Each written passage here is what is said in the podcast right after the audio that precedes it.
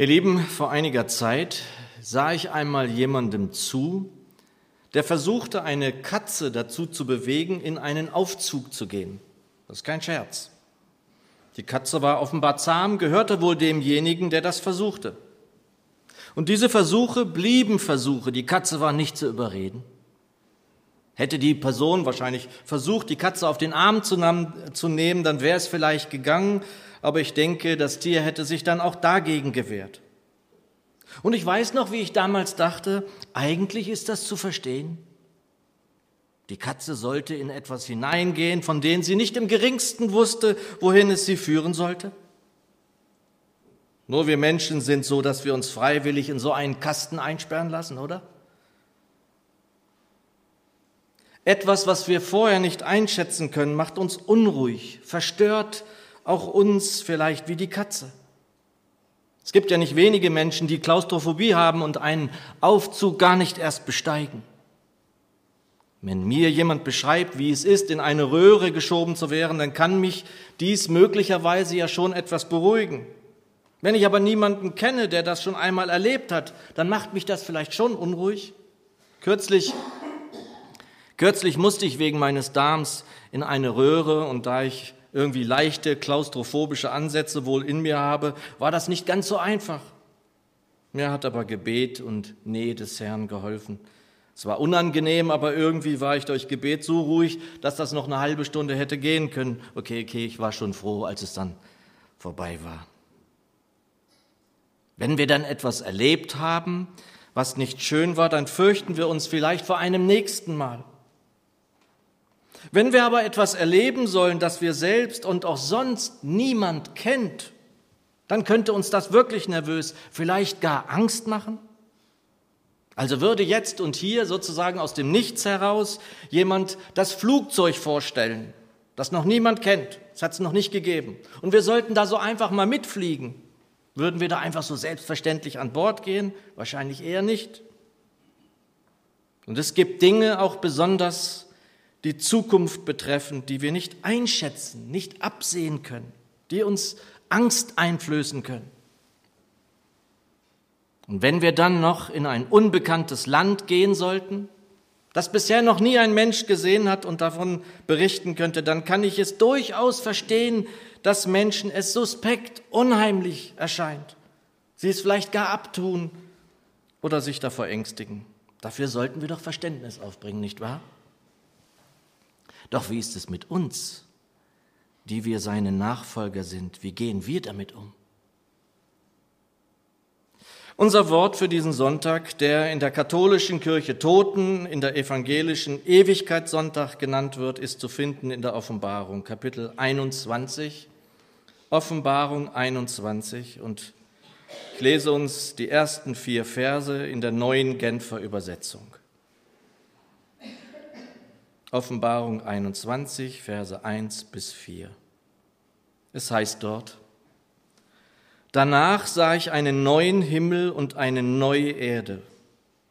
Der frühere Himmel und die frühere Erde waren vergangen. Auch das Meer gab es nicht mehr. Ich sah die heilige Stadt, das neue Jerusalem, von Gott aus dem Himmel herabkommen, schön wie eine Braut, die sich für ihren Bräutigam geschmückt hat. Und vom Thron her hörte ich eine mächtige Stimme rufen. Seht, die Wohnung Gottes ist jetzt bei den Menschen. Gott wird in ihrer Mitte wohnen. Sie werden sein Volk sein, ein Volk aus vielen Völkern. Und er selbst, ihr Gott, wird immer bei ihnen sein. Er wird alle ihre Tränen abwischen. Es wird keinen Tod mehr geben, kein Leid und keine Schmerzen und es werden keine Angstschreie mehr zu hören sein. Denn was früher war, ist vergangen. Herr Jesus, ich danke dir, dass du hier bist und segnen willst. Ich bitte dich, Herr, dass du uns jetzt auch dein Wort segnest. Hab Dank dafür. Amen. Was habe ich nicht alles schon in meinem Leben über den Himmel gehört oder gelesen? Was oder wie er sein soll? Und es erstaunt mich auch immer wieder, wie viele Zeitgenossen sich nicht vorstellen können, dass mit dem Tod eben alles aus sein soll. Ich glaube, dass es damit zusammenhängt, dass viele, sehr viele Menschen, glaube ich, den Eindruck haben, dass sie irgendwo herkommen und auch irgendwo wieder hingehen. Das war vor tausenden von Jahren so und ich, es hat sich wohl noch immer nicht gewandelt in den Seelen. Und wer einmal im ersten Himmel unterwegs war, mit dem Ballon, mit dem Flugzeug, mit einem kleinen Hubschrauber oder mit einem Passagierflugzeug oder im zweiten Himmel, also als Astronaut wie der deutsche Alexander Gerst zum Beispiel, der großartige Fotos aus dem All der, von der ISS gesendet hat, die ich mir noch immer gerne anschaue, der hat vielleicht eher eine Ahnung davon, dass da mehr sein muss. Nun, der Mensch hat sich an das Fliegen gewöhnt. Es ist beinahe eine Selbstverständlichkeit geworden, sich dort zumindest im ersten Himmel zu bewegen. Wir sehen diese Bilder vom Fliegen. Es fliegt ein Flugzeug über unseren Köpfen hinweg und es ist in der Nähe des Frankfurter Flughafens ja beileibe nichts Besonderes mehr. Also der erste Himmel, das, was wir hier sehen können, die Vögel, die sich dort bewegen oder auch in Wolken. Und der zweite Himmel, kurz gefasst, dann das All. Und dann also der dritte Himmel? Von diesem wissen wir, die Menschen zumindest, eigentlich nur von Nahtoderfahrungen, wie sie genannt werden. Und was ja diese Erfahrungen mit diesem Begriff auch ganz schnell in eine bestimmte Schublade hineinfallen lassen kann. Schön und gut, aber das war doch eine dieser Nahtoderfahrungen. Das Hirn arbeitet noch und zeigt uns erstaunliche Bilder, vielleicht wie die eines Alexander Gerst aus dem zweiten Himmel. Dabei ahnen oder wissen auch Wissenschaftler, dass es unfassbar viele Dinge gibt zwischen Himmel und Erde und im Himmel und auf der Erde, für die wir eben keine Erklärung haben und womöglich auch nicht bekommen werden, zumindest hier nicht. All die Dinge vor allem, die sich in der unsichtbaren Welt, die ja viele gar nicht für wahr halten mögen, abspielen. Und es gibt Menschen, die ich wirklich sehr bedauere, welche sich mit der unsichtbaren Welt einlassen, ohne wirklich von ihr zu wissen, mit den Mächten und Gewalten, mit den Wesen einer finsteren Welt, von denen wir in Epheser 6 lesen können. Und dafür müssen sie einen hohen Preis bezahlen. Und dann gibt es also diese Menschen, die also auch noch von den sogenannten Nahtoderfahrungen berichten. Und eigentlich alle diese Berichte, die ich las, von denen ich erfahren habe, berichteten von wunderschönen Momenten, von Licht, von wohliger Wärme, von Geborgenheit, von Harmonie und sogar keiner Finsternis. Und dann auch noch jener Paulus, der von seinem Aufenthalt im dritten Himmel berichtet, indirekt. Also er tut so, als hätte er es nicht erlebt, aber er ist derjenige gewesen, der dort war. Und wie viele Menschen, Menschen wissen von dem, was er schreibt und wie viele halten es für eine weitere nette Geschichte aus dem Geschichtenbuch Bibel. Mehr eben auch nicht. Und es gibt Menschen, die machen sich überhaupt keine Gedanken über das, was nach dem Tod kommen könnte. Auch als junger Mensch. Ich halte das für einen Fehler. Und solche Menschen, die sich damit gar nicht beschäftigen, das sind vielleicht Verdrängungskünstler, ich weiß es nicht.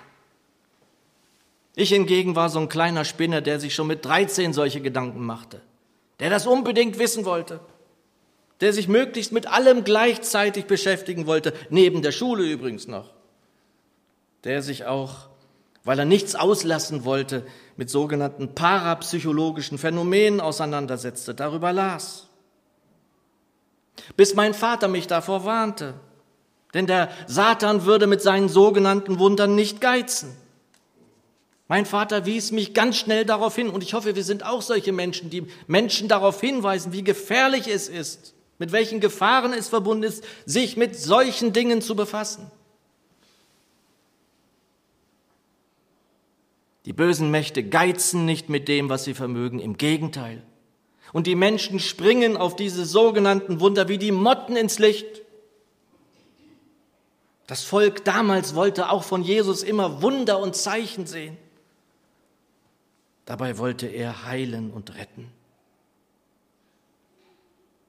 Fasziniert war ich als junger Kerl besonders davon, dass es überhaupt eine unsichtbare Welt gibt.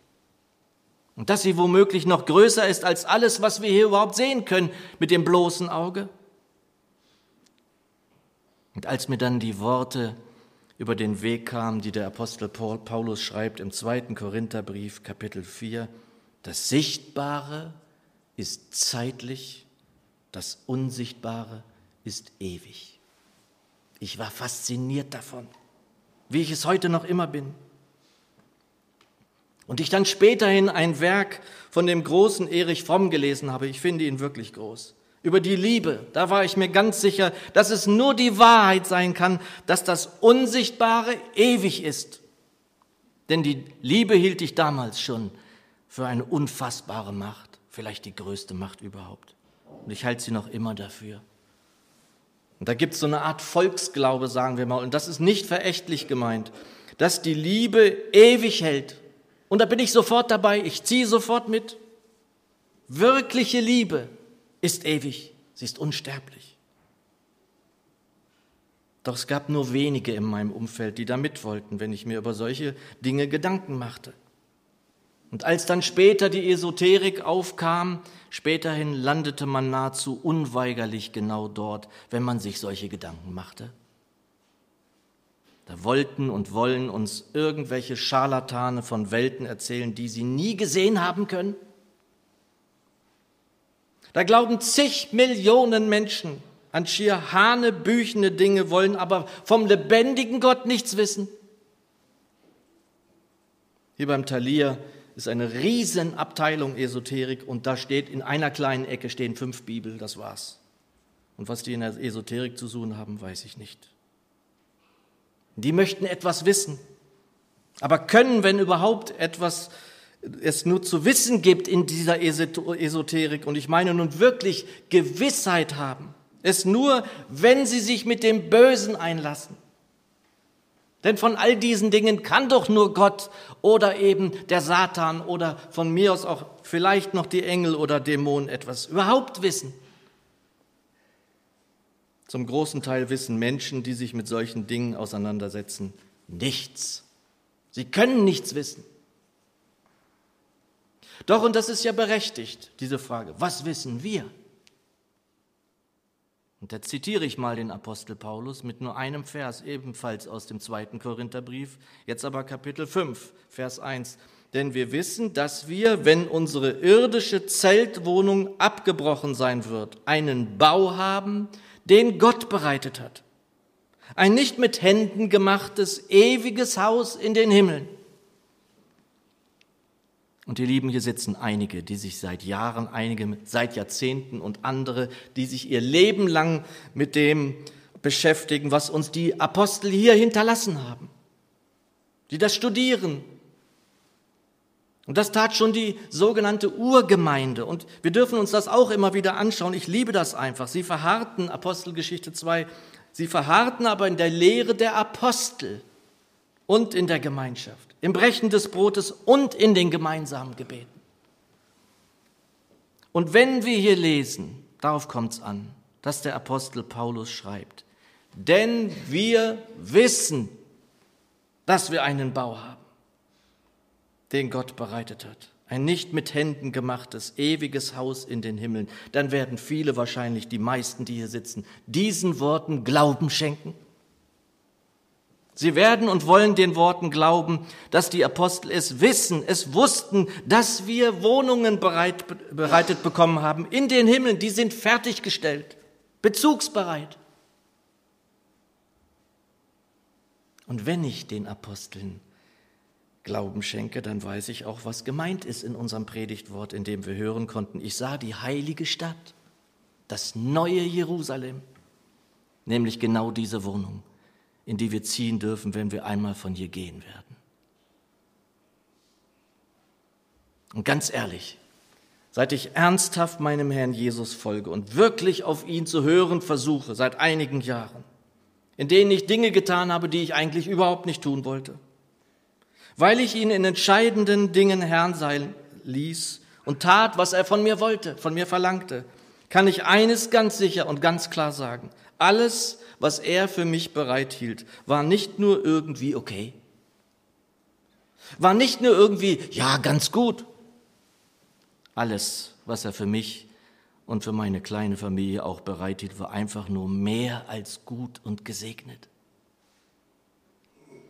Und da sollte ich, um zum Bild vom Anfang zurückzukehren, Angst haben vor dem, was mich in dem Jerusalem in den Himmeln erwartet? Sollte ich etwa wie die Katze vor dem Aufzug zurückschrecken vor dem, was ich nicht kenne, was auf mich zukommt? Ganz ehrlich, ich habe keine Angst vor den Straßen, auf die der Herr mich schickt. Er sendet mich doch ganz im Gegenteil. Sollte ich mich da vor dem Ungewissen fürchten, was im himmlischen Jerusalem auf mich wartet? Es gibt einiges, das ungewiss ist, das ist wahr. Es gibt Dinge, die wir nicht wissen können, hier noch nicht. Doch eines ist für mich sicher. In eine Wohnung, die der Herr bereitet hat. Eine Wohnung, die nicht mit Händen gemacht ist, werde ich mit Freuden einziehen. Mit Freuden. Und damit ich nicht missverstanden werde, ihr Lieben, ich kann die Unsicherheit, die vielleicht einige von uns befallen mag, wenn sie ans Sterben, an den Tod, an die Ewigkeit denken, verstehen. Doch je mehr wir uns damit beschäftigen, was da an Großartigem auf uns wartet, desto mehr wird jede Angst von Freude überwältigt werden. Da bin ich mir ganz sicher, ganz sicher. Und da geht es doch weniger um Inneneinrichtungen der Wohnung, die da auf uns warten. Weniger darum, wie das alles aussehen, wie die Stadt sein wird, ob nur mit goldenen Straßen oder nicht. Auch weniger vielleicht darum, wie groß die Stadt sein wird und wie viele Bewohner sie haben wird, obwohl wir uns wahrscheinlich alle von Herzen wünschen werden, dass es viele sein werden, die dort sein dürfen. Nein, es geht doch vielmehr darum, dass wir nicht in ein Nichts fallen, nicht in eine ungewisse Zukunft, nicht in ein finsteres Meer gehen, sondern beim Herrn sein werden. Es geht darum, dass wir bei ihm sind und er bei uns, leibhaftig und das für immer. Vers 3 unseres Textes. Und vom Thron her hörte ich eine mächtige Stimme rufen. Seht, die Wohnung Gottes ist jetzt bei den Menschen. Gott wird in ihrer Mitte wohnen. Sie werden sein Volk sein, ein Volk aus vielen Völkern. Und er selbst, ihr Gott, wird immer bei ihnen sein.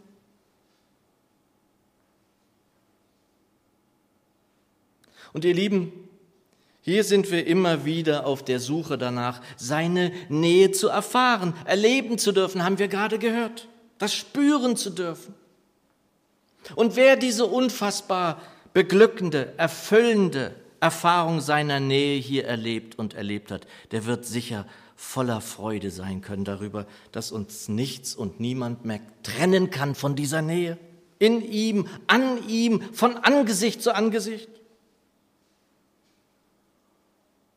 Je dichter wir hier an Christus sind, an ihm, in ihm wie eben die Rebe an diesem göttlichen Weinstock, desto mehr freuen wir uns doch schon auf das Schauen oder nicht, dass wir den Herrn Jesus sehen werden, wie er ist, vor ihm stehen.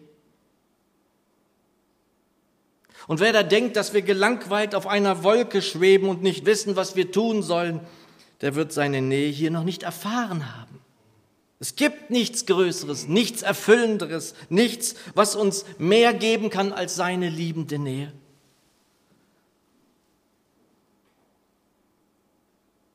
Und mögen wir hier noch seufzen, hier immer wieder, trotz aller Nähe, noch Tränen abwischen müssen, so wird auch das ein Ende haben. Vers 4 unseres Predigtwortes. Er wird alle ihre Tränen abwischen. Es wird keinen Tod mehr geben, kein Leid und keine Schmerzen. Und es werden keine Angstschreie mehr zu hören sein. Und wer in diese Welt hineinschaut, der kann sich das wirklich kaum vorstellen, oder? wenngleich wir alle in der Nähe unseres Herrn bestimmt schon mal einen Geschmack, einen Vorgeschmack davon bekommen haben werden. Und nun, ihr Lieben, haben wir also diesen Ewigkeitssonntag. Und wenn Menschen sich einen Gott vorstellen können, und das sind ja nicht wenige, dann können sie sich ganz sicher vorstellen, dass dieser Gott ewig sein wird, ewig sein muss, wenn es ihn gibt. Das bereitet wohl kaum keinem von denen, die so weit glauben können, überhaupt ein Problem. Doch dass sie selbst ewig werden oder sein könnten, da hört es dann schnell auf, ganz schnell. Das sprengt die Vorstellungskraft der Menschen. Doch wir hier, die wir nicht nur vom Ewigen wissen, sondern ihn, den Höchsten und Ewigen kennen, ja doch seine Kinder sind und das wissen, dürfen, sollten eine Vorstellung davon bekommen oder besser noch haben, was uns erwartet. Und dafür haben wir die Schriften, die wir gemeinsam erforschen, studieren dürfen. Wie gerade jetzt in der Bibelstunde wieder vom Donnerstag. 17 Leute studieren gemeinsam in der Schrift. Das ist eine Freude. Und dafür haben wir Wahrheitszeugen wie die Apostel, deren Gewissheit und Wissen alles Vertrauen von uns verdient, denn es ist Wort Gottes. Und dafür haben wir auch den Geist, der uns in aller Wahrheit führen will, wenn wir ihn darum bitten, diese Geheimnisse aufzuschließen, die uns von der unsichtbaren Lichtwelt berichten wollen. Und ihr Lieben, müssen wir also heute oder morgen von hier gehen, so dürfen wir wissen, dass wir die Augen schließen werden und im nächsten Moment bei mein Jesus zu sein. Und hier dürfen wir noch mit Menschen mitweinen, die Angehörige verloren haben. Wir dürfen trauern, auch selbst das sollten wir auch. Das ist Trauerarbeit, wenn Geschwister und Verwandte von uns gehen. Wir werden uns eine Zeit nicht sehen. Doch wir dürfen auch wissen, dass wir, wenn unsere irdische Zeltwohnung abgebrochen sein wird, einen Bau haben, den Gott bereitet hat. Ein nicht mit Händen gemachtes, ewiges Haus in den Himmeln. Wir haben doch auch an solch einem Tag einen großen Grund zur Freude. Amen.